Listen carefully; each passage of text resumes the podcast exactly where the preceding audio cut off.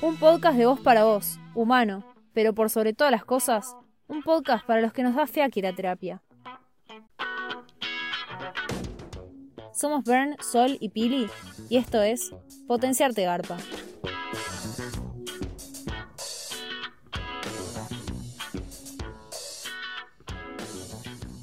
Hola, hola chicas, ¿cómo están?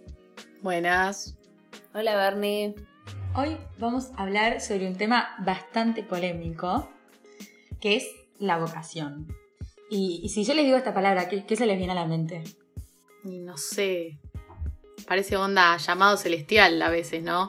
Como tengo que encontrarla, dónde, cómo, qué es, dónde la encuentro. Sí, la verdad es como, es, una palabra que mete bastante depresión social, me parece. Como la tengo muy relacionada a las expectativas más ajenas que propias, te diría. Sí, o también por ahí lo relacionamos mucho con lo que hacemos el día de mañana, ¿no? Y justamente cuando buscaba la definición de vocación en la RAE, una de las tantas definiciones era inclinación a un estado, profesión o carrera. Y no sé, por lo menos a mí me pareció muy fuerte que ya desde una definición de vocación esté esto de profesión, carrera del futuro, de dedicarse a algo. No sé qué opinan. Claro, es una onda que quiero ser cuando sea grande, ¿no? Como que mi vocación es eso. Sí, qué acostumbrados estamos desde chiquitos a escuchar esa, esa frase, ¿qué quieres ser cuando seas grande? No sé por qué tengo que elegir una sola cosa. Incluso es algo que viene no solamente de padres o familiares o el entorno, sino incluso en el colegio, ¿no? El sistema educativo está pensado de tal forma que tengamos que pensar el día de mañana qué vamos a hacer por el resto de nuestras vidas. Es una locura. Una locura. Sí, no, no, no me siento preparada. Pensar, son 12 años, todos los días lo mismo, todos los días la misma materia, todos los días la misma gente. Y la nada te dicen, bueno, hace tu vida, elegí, elegí qué quieres ser, pensá que te gusta, que no te gusta, en que sos bueno y anda. Con 17 o 18 años, o sea, te tiran ahí a la vida. Pareciera que no hay margen de error, no sé, por lo menos a mí me da esa sensación. Eh, fracasaste si errás o si no elegís algo convencional, porque también ese es otro tema, ¿no? ¿Cuáles son las carreras que desde el colegio, desde el sistema educativo nos promueven? Eh, sí, totalmente. Siento que desde la educación o nuestros padres nos va metiendo como la idea de las carreras tradicionales eh, y tal vez nuestra generación como que tiene un desfasaje con esto porque está como más, por ejemplo, está muy de moda la frase carpe diem, de vivir el presente y somos una, una generación que dicen que tal vez no se puede concentrar tanto en una rama como especialista, sino como multifunción, ¿no? Y bueno, qué mejor nosotras para contarlo, somos comunicadoras sociales, o sea, hasta hace cinco años nadie tenía idea o te preguntaban qué carajo es eso, ¿no? Tipo, ¿qué estás estudiando? No, no entiendo. No sé cómo fue su experiencia con la carrera. O sea, digo, nosotras, esas compañeras de la facultad, estudiando lo mismo y tres mundos de vocación diferentes, ¿no? Me pasaba que yo ya sabía desde el tercer año del colegio, me acuerdo patente, que quería estudiar comunicación. No sabía ni qué era, pero comunicación social me llamaba la atención. Había algo que me encantaba.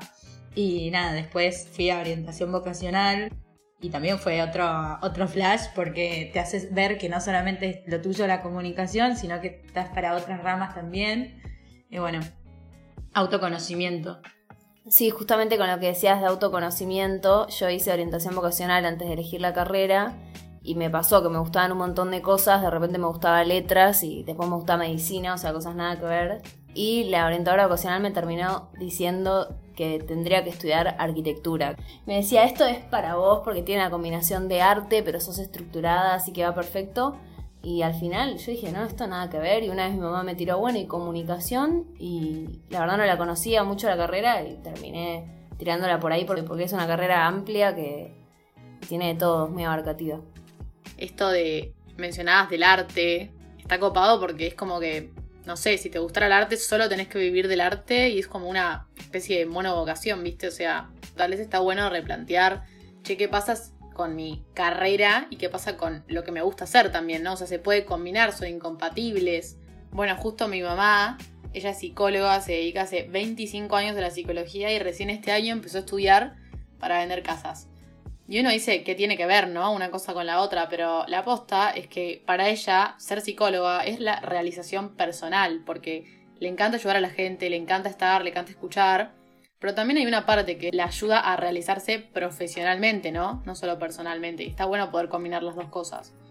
Sí, totalmente. Y se me venía a la cabeza esta idea de que hay diferentes etapas en la vida, ¿no? Y por qué tenemos que descubrir ya cuál es nuestra vocación, cuál es nuestro camino, qué es lo que nos gusta ahora.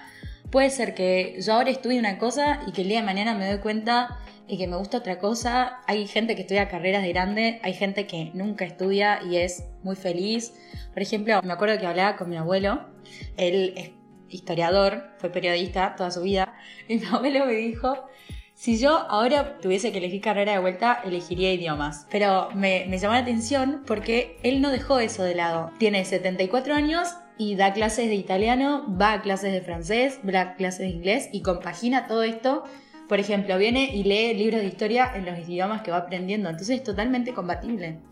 Sí, totalmente. Yo justo el otro día vi una charla TED, el título era ¿Por qué algunos no tenemos una verdadera vocación? Y la mina hablaba como en realidad de las, las cosas más innovadoras sale de las intersecciones de dos áreas, entonces está buenísimo no estar todo el tiempo mirando como que el ejemplo es la persona que hace una especialidad toda su vida sobre una cosa y es crack solo en esa cosa, sino que también podemos ir combinando y encontrar como lo más creativo dentro de, las dos áreas y en donde eh, se juntan.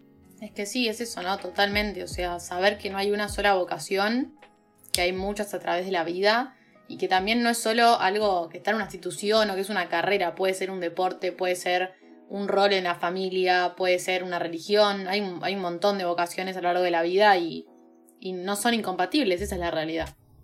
Bueno, hay una frase en este libro, The Art of Not Giving a Fuck, eh, que habla un poco como de los valores, pero te da como un tinte así medio de, parodia o de joda para aliviar todas esas presiones que nos van metiendo. Y bueno, una frase que decía, la verdad es que pensé que quería algo y resultó ser que nada que ver, fin de la historia. Esa es la frase. Y es así, por ahí toda tu vida pensás que querés esto y después lo haces y llegas a un momento en el que ya está, hice todo lo que quise, ya no es un desafío y ahora me aburro y quiero otra cosa. Y está perfecto eso porque por ahí a los 20 quiero algo y a los 50 quiero algo que nada que ver. Siento que uno tiene que ir buscando el camino, ¿no? Como decía al principio Pili, no es un llamado celestial en el sentido en el que esté en algún lado o te cae un, un papel del cielo que dice tu vocación. O sea, uno tiene que llevar las acciones y ir por ese camino que quiere buscarlo. Si no es por ahí, bueno, vas por otro lado, pero no va a caer de algún lado. También tenemos que ser conscientes de eso, ¿no? Sí, uno tiene esta idea como de que un día voy a encontrar mi vocación y en realidad, como decía Darío Zeta, decía algo así como que en realidad el fin no es el hallazgo, sino la búsqueda en sí misma. Eh, porque uno no encuentra lo que es porque somos de diferentes maneras. Y así, tal cual, también como en el camino te vas dando cuenta, no, no es que llegas a un punto necesariamente.